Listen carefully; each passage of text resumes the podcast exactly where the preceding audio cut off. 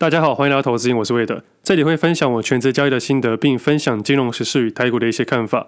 本期节目由星光证券赞助播出。在两个礼拜之后就是六月了，很快的，二零二三年也到中间点了。最近刚好 NBA 季后赛的期间，对比篮球比赛来说，现在的市场就像第一节刚结束，现在准备来到第二节、第三节。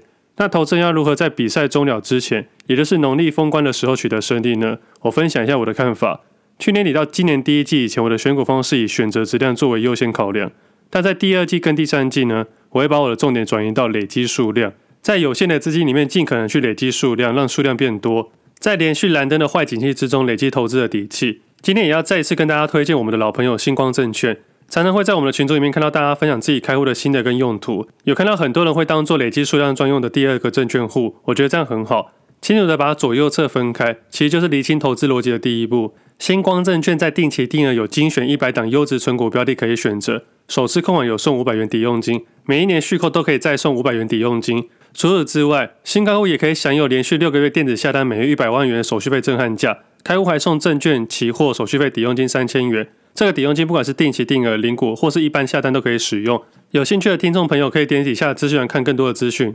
那我刚才准备要录音之前啊，一直在擦地板，因为我放到脚边的水啊，一直被我踢到。它是一个可以上盖的环保杯，但我可能刚刚没有把它拴紧的关系，所以不小心把它踢倒之后，地板都是水。结果擦完之后啊，我重新再去装这杯水，然后一样放到脚边，然后再一次准备要录音的时候，转身过去准备拿个东西啊，又把它踢倒了。结果又继续趴地板上把它擦干净，然后结果擦了两次之后啊，现在才可以好好的录音。我就在想说，为什么第一次没有把它拴紧？第一次碰到意外之后，第二次还是没有把它拴紧。我在想，这会不会跟交易一样啊？如果我们总是犯一些小小的错误啊，我们觉得不伤大雅，就会不停不停的犯错，累积久之后啊，不止花了时间啊，还浪费了很多心力。虽然水打翻不会怎么样，但是啊，交易市场里面每一个不小心啊，都有可能会伤害到我们的资产。我前几天刚好看到听众朋友们在讨论啊，贷款买股票到底行不行？我自己是这样觉得啊，这种东西尽量不要去劝别人，因为你可能劝了他，这次刚好是最低点，他可能没有赚到的获利，他会怪你。但是其实我也非常清楚啊，当你有了一些经验，知道怎么获利之后啊，其实你就很想要劝那些刚加入社会或刚想要去冒险的一些投资人。其实我在做分享的时候，也有一点点的转变。有时候你在看别人做什么事情的时候，我都尽量不会给太多的想法，除非他真的跑来问我的时候，我才会给他我的一些些想法。但是我会跟他说，我的想法不代表你接下来的做法，我只是站在不同的角度去帮你判断同一件事情。最后最后的决定权啊，还是在你身上。其实回头看看所有的交易市场的投资人啊，真的能赚到大钱的，哪一个没有杠杆下去？我相信这两年来啊，一定很多人说房价上涨他赚了不少，但是也不要忘记了，大多数人买房子啊。只付了两成的自备款，另外八成大多数跟银行贷款，也就是说，买房子基本上也是五倍的杠杆。股票交易的融资啊，也才二点五倍而已。当然利率不同，所以不能比较，只是这也是一个杠杆的概念而已。但是也要提醒各位啊，我们千万不要只看成功的角度，而不去看失败的人。失败的人绝对比成功的还要多，非常非常的多。但我们又不能保证说，我们眼前这个人啊，到底是成功的还是失败的。所以最好的办法就是啊。给他一些客观理性的分享，然后让他自己去做决定。简单来说啊，千万不要走心。其实就像前几集一样啊，即使我非常热爱金融市场，也有特别的研究，但是我对我身边的人啊，包含我老妈，我都不会给他一个标准答案，我会让他自己去判断，尽量帮他避免一些绝对错误的东西。然后让他自己去决定他想要的期望值跟风险。其实我有一段时间啊，看到身边的朋友在做一些很奇怪的事情，然后我也想要跟他好好的说看看。但是后来我发现啊，很多人都说不听的，更何况别人的人生我们很难帮他决定。所以最后的想法就是放生处理。总结来说啦，没有被火烫过的，不知道火有多烫。我还记得我小时候的印象，我爸妈会带我去露营，而我是一个非常非常皮的小朋友，就是那种皮到有时候会想要玩火。我父母怎么劝我都劝不听，我手就很喜欢去摸那些有的没的东西。结果在那一次露营之后啊，我真的被火烫过一次啊。从此以后，我对火啊就产生一些敬畏。所以有些事情啊，真的要亲身体会才能理解。但也就像我刚才讨论到的，你很难判定你眼前这个人会不会是成功的赢家。我举一个例子给大家参考，大家一定有印象。在去年十月的时候，台积电的总裁魏哲家在十月十七号设置了一千六百张台积电股票。以他那时候的股票来说，总共有五千八百多张，设置的比例大概二七 percent 左右。以台积电当时的股价大概不到四百元，而那个时候质押的市值啊，差不多六点四亿左右。那一般的投资人大概可以借出六成的现金，所以他大概可以拿到三点八亿左右的现金。简单来说啊，魏哲家总裁那个时候的动作，质押借款的动作，就是做出一定程度的杠杆动作。而当时他拿出来的现金啊，是不限用途的，所以我们也不知道他要做什么。但是以最新一季他的持股部位啊，大概是六千三百九十三张，所以这一季以来，他总共新增了五百多张的台积电股票。而另外大家可能没有注意到的是，他副总经理也只押一千张股票。而如果没意外的话，可能也都是买自己台积电自家的股票。但我这边不是要讨论他买了什么东西，而是要跟他讨论到啊，不管是房贷、质押股票、信贷，或者是股票市场里面的融资、期货或权证，都算是杠杆。而如何评估杠杆之后的风险啊，主要是使用者的不同而不同。当然，你可以说啊，因为他是内部人的关系，所以他比我们更知道市场的状况。但是如果以他当时公布的时候啊，你依照他的质押借款的逻辑去买入台积电的话，你买入的价格可能比他还要低。而且人家在做出一些动作的时候需要公布，我们一般投资人是不需要公布的。当然，这种方式啊，也不是百分之百一定命中。只不过我们在做投资决策的时候，都会拿一些大事件做出一些参考。而基本上啊，他们的质押借款利率应该是两 percent 以下，所以对他们来说啊。即使不买台积电的股票，全部去转债券啊，都还算是有套利空间。而我自己也会做操作上的手法，而我自己也会做一些杠杆，但是我不会在节目上面跟大家讨论杠杆的事情，因为这死亡率真的太高了。如果你只是偶尔听听节目的，偶尔想要参与一下市场的投资啊，我还是建议啊，尽量不要使用杠杆。但我自己在 Press Play 上面会讨论到比较深度的东西，而在今年第一篇的文章《现金为王》里面也有讨论到这些概念。其实除了讨论到一些现金流很高的个股以外，其实还讨论到。利用低利转高利，做某程度上的套利。为什么这没有说百分之百套利呢？因为还是要承担一些风险。我觉得交易市场里面啊，没有百分之百套利的东西。如果有的话，可能只有在一瞬间可以发生。或是它有一定金额的限制，或是它需要特定的才能去买卖，所以市场上交易的方式真的非常多种。当你能了解的层面越广或越深的时候啊，你在未来交易的某个时期啊，一定可以产生你的优势。那我这边还是要强调一下，并不鼓励大家做质押借款，它只是操作上的某一样工具而已。只要你有承担一点点杠杆，就像是水杯装满水一样啊，可能一个轻轻动摇，水就会洒出来。那如果你非得一定要用杠杆的话，你一定要把水装满的话，那你一定要准备一个瓶盖，好好把你的水杯给拴紧。那这个瓶盖呢，就是财务知识跟应变能力了。当你的财务知识跟应变能力越好的时候啊，这个瓶盖啊，就会在不如预期的时候发挥它的效果。就像刚刚一开始讨论到一些策略，其实刚刚在一开始讲到两件事情，一个是打篮球，第一节刚结束；第二个就是选择质量变成累积数量。那我们先来讨论第一个，其实像最近啊，NBA 季后赛开打，那目前东西区的冠军赛啊。金块队目前三比零，热火队目前也三比零。那最近我有看 NBA 比赛，我不得不说啊，礼拜六那一场比礼拜天还要精彩。我先聊一下礼拜天那一场湖人队好了。我觉得看 James 这样打球啊，有一点点的不舍。他在我们这个年代啊，他跟 Kobe 一样都是神一样的存在。但那天礼拜天看他打球的时候，我真的有觉得他有变老一些些，感觉出来他的体力有真的有下滑。以前他在打的时候，可能四十分钟以上的上场时间啊，体力爆发力都在高档的感觉，从头到尾都是这样子。但是在礼拜天看比赛的时候，真的有感觉到他会有体力下滑的感觉。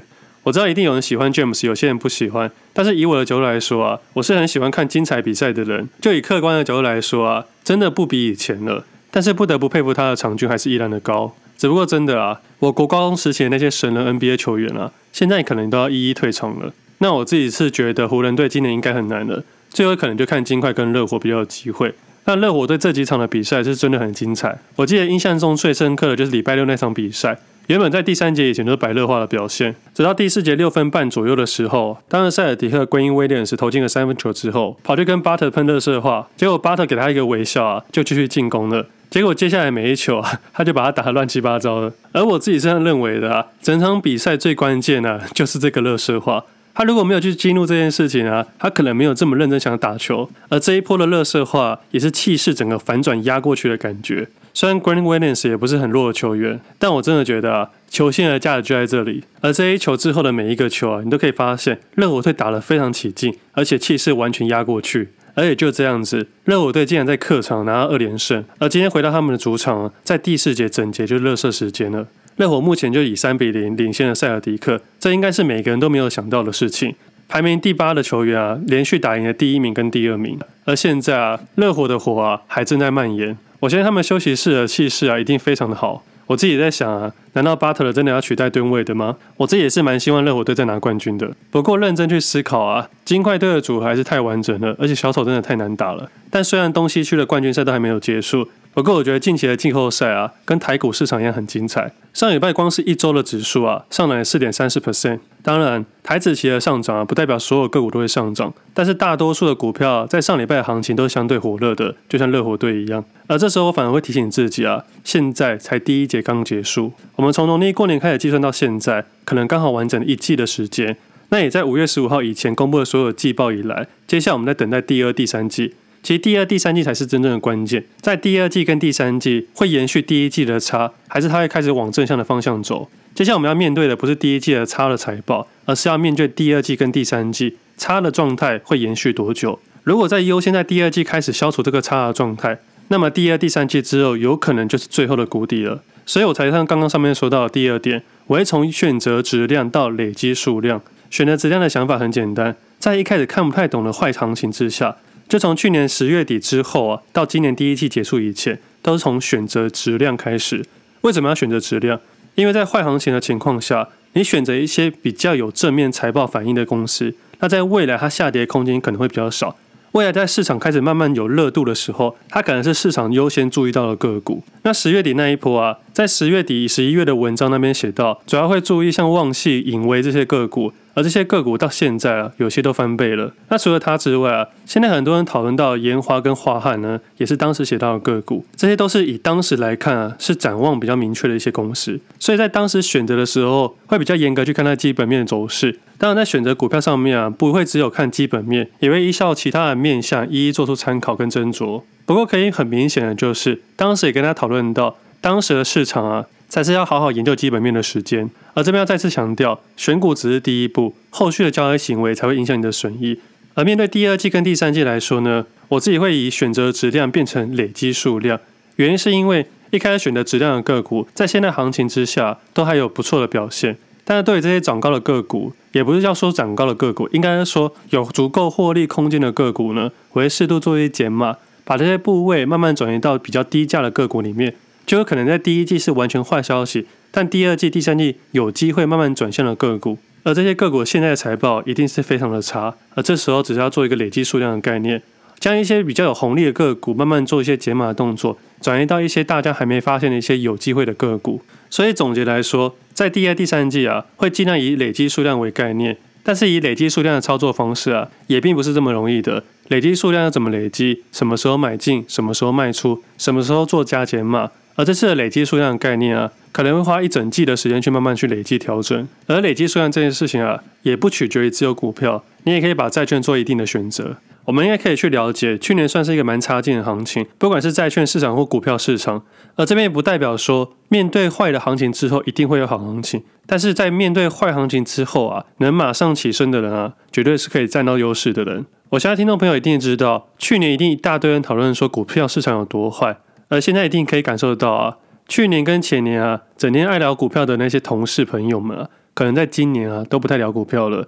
我用我的例子好了，像今年去打球的时候啊，基本上都没有人在讨论股票了。对比去年跟前年的行情来说，真的差非常的多。而一些业内的朋友跟我讨论的东西啊，很多投资人账上损益还是亏损的。而这时候我们就可以思考一下，为什么他们账上还是损失的？明明这段行情比较火热，那为什么会有账上损失呢？主要还是取决于啊，他们的账上啊动弹不得了。那为什么会动弹不得？很大的原因很简单，一定是账上的损失，而不是账上获利。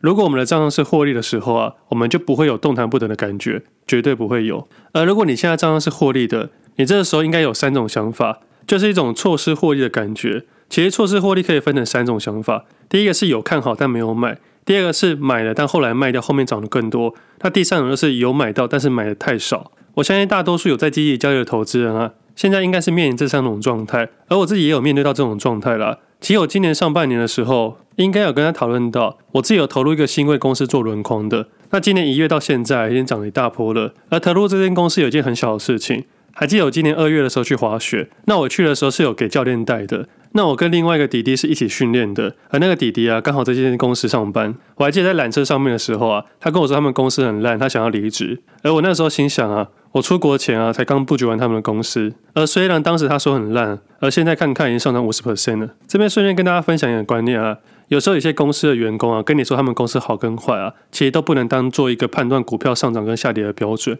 因为员工的好跟坏跟老板的好跟坏是截然不同的。那即使是老板说好，股价也不一定好。所以我们要把这些东西全部独立切割出来，这三件事情是完全不同的东西。那这个是一个蛮巧的事情。那我要说的是啊，除了当时注意这间公司以外啊，我还注意到 B N W 台湾总代理的范德公司。我当时研究蛮多的时间，但最后没有选择它。而且现在回头看它的股价上涨超过五十 percent，但是我一张都没有。而这个就是我刚刚讨论到了错失的获利。我看好它，但没有买到。而也是因为啊，当时我应该心中有其他更好的选择，所以我放弃它的。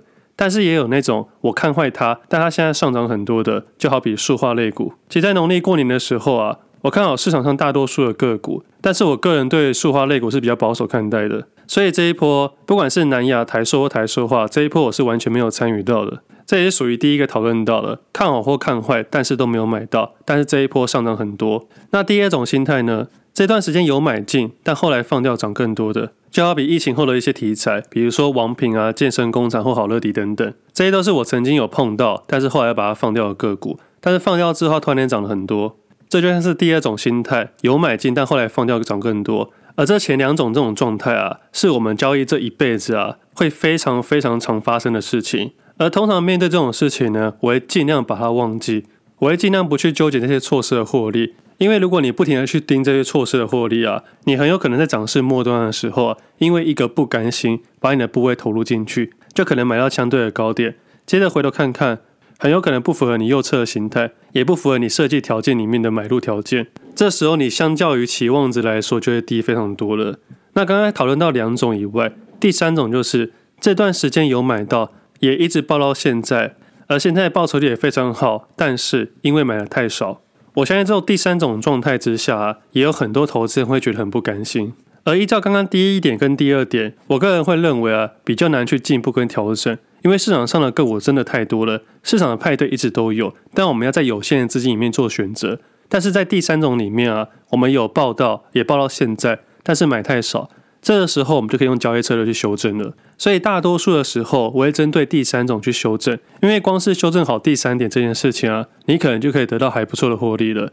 我们在做投资交易的，我们不可能面面俱到，但是我们要尽量面面俱到。我们不要去幻想说没有舍还想有得。所有的条件之下，都一定有舍才会有得。那刚刚讨论到这件事情，因为上礼拜有听众朋友问我说，上周台湾高铁其实蛮火热的，一周都上涨五点五 percent。以周线形态来看啊，不止带量突破区间新高，而且接下来的财报也会越来越好，市场可能会有题材，那就有可能被人家注意。而相较之下，它也比较不会被高利跟高通膨给影响到。这位听众朋友问我说，为什么这么有信心？其实主要可以听三月份那一集一百六十五集的北上列车。我现在当时有特别讨论到台湾高铁，我应该很少在节目上面特别一集的节目讨论公司的，主要是因为当时啊，甚至是今年年初开始啊，市场没有人讨论台湾高铁，而且我从任何个面向去观察它，它都没有一个看坏的理由。不管是从基本面，我们应该可以确定二零二三年绝对比二零二二年好。再来总经面，不管是高利跟高通膨，对台湾高铁都没有影响。因为高利这件事情影响的是负债比，以及啊长期资金跟短期资金的应变能力。而台湾高铁基本上就是卖一张赚一张，它的毛利超过四十 percent。而且在市场面对高库存的情况下，台湾高铁是没有库存的。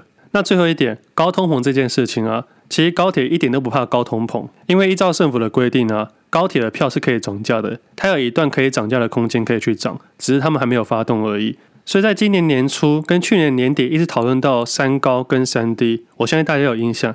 三高像高通膨、高利率、高库存，对于台湾高铁都没有影响。而去年讨论到三低，低成交量、低景气，还有低信心。低成交量来说啊，我相信今年因为疫情解封的关系，市场虽然没有成交量，但是台湾高铁应该会有成交量。而低景气的状态之下，我相信对于科技类股有一些影响，但是对于旅游业来说，应该是回到原本的样子。那现在台湾高铁有一些行情来看啊，只是啊低信心的部分回来了，所以在各金总金都偏向好的状态之下，如果以技术面来看啊，它也是来到盘整格局的上升趋势。而且我记得在那集节目有讨论到。它的筹码部分啊，在外流通只有三十 percent，所以虽然股本较大，但是在外流通只有三十 percent。以当时市场行情来说，在没有什么周转率的情况下，买进台湾高铁的部位算是比较安全的做法。虽然高铁开始看对了，也开始获利了，但不代表它未来一定会上涨，它也可能出现大幅下跌或出现什么意外。我这边也不会推荐任何一只股票，主要还是看交易策略，选股只是第一段而已。更何况啊，这一波的上涨，台湾高铁不是涨幅最多的，还有很多措施的获利。而如果以同样的概念来看、啊，像是超商的个股，跟刚刚讨论到健身跟好乐迪来说，也算是比较不被三高三低影响的产业。不过就像我刚才说到的，因为流动性的问题或股本的问题，我都要做一些取舍。而错失的获利啊，其实真的很日常。而那些我没有参与的个股，有些涨幅啊，甚至翻了好几倍。而今天回头看看，我只想跟大家讲的就是。市场永远都有派对，而我们要针对我们能修正去优化它。而分享这个例子跟大家讲说，我可以排除第三点的错失的获利，但是第一点跟第二点啊，我会把它当做交易的日常。而以今天的行情来说啊，虽然航空跟风力概念这几天比较有热度，而市场的资金正在轮转。以今天的时间点来说，目前的市场我认为只是第一节结束，那要如何打第二节跟第三节，才是我们接下来要面对的事情。当第一节的比赛已经结束了，我们要怎么去检讨它、看它都没有意义。我们应该专注在第二节、第三节，甚至第四节。像刚刚讨论到的热火队，他整个季赛的排名是第八名，接着在第一轮打赢第一名的公路队，而现在在东区冠军赛的时候，连续三场打赢第二名的塞尔迪克。而我们在做交易的啊，当我们还没有真正离开交易市场的时候啊，不要急着去数筹码。当你真的下场的时候啊，你有非常多的时间好好去数。但是下场的方式有两种。一个是淘汰，一个是冠军。我们可能没办法成为市场唯一的冠军，但是我们可以成为自己的赢家。你只要今年的净值比去年高，那就算是一个还不错的投资人了。那最后再分享一些事情。我这个周末啊，除了睡觉、看 NBA 跟吃东西以外啊，我其他时间都在研究股票。我研究了几只个股啊，我本来打算在这礼拜开始投入操作，但是一直到礼拜天的晚上啊，我最后选择放弃了。虽然花了一整个礼拜在研究这些个股，但是最后决定不用了。那其实分享这个，想要告诉大家，我们在做交易的啊，努力不一定有成果，但是不努力啊，你就不知道你的成果是为什么，也就很难知道下一步要怎么去努力了。而我这个周末花了很多时间，最后是徒劳无功，因为我并没有因为研究了这么多东西，而为了这只个股做出什么样的决定，我决定的是放弃。那这个部分想跟大家分享，投资的努力跟获利不一定成正比，但也不是说大量花时间去研究就一定要买进。选择放弃某笔交易也是策略的一环，选择让自己退一步看市场啊，也是交易的一种手段。像是上上礼拜我去日本的时候，刚好就是一个市场的转折点。我记得在日本的最后一个交易日，礼拜五五月十二号的时候，刚好有听众朋友问我说：“今天是加码还是减码？”我很明确跟他说是加码，因为以当时的行情来说，我的确做了加码的动作。我还记得那个时候在回复他的时候，我刚好在京都车站的 Donuts 那边喝咖啡操作股票。我坐的位置刚好就是面对京都车站人来人往的地方，我觉得当下的感觉很棒。我能拥有自己的自由空间，我不受工作的地方时间给限制。虽然我自己明确知道我不是很有钱的那个人，但是在那个时候的当下，我算是一个可以掌握自己人生的人。而当我回来台湾的第一周的交易日啊，没想到市场又带来一个还不错的行情。有时候别人会问我说：“为什么涨？为什么跌？”其实真的没有这么多为什么。你只要专心自己的交易，将自己的主观把持住，以及诚实的面对市场客观的变化，你就可以在大多数的时候知道自己可以做什么，不可以做什么，何时可以退一步去看什么。但这礼拜周末我有去想，有可能啊，我猜会不会是因为我去清水市的时候，我帮各位听众朋友求了财富的御守，然后把御守带来台湾之后，它发挥它的效果。但是买回来之后，我反而不知道怎么样给大家。那这个周末我想到的，如果听众朋友想要我从清水寺带来的这个御守啊，我待会会在脸书跟个人 IG 上面分享一篇贴文。那如果想要的听众朋友可以在底下留言，但是要留什么就自由发挥，可以一起讨论投资相关的问题，也可以来预测一下今年 NBA 冠军是哪个球队。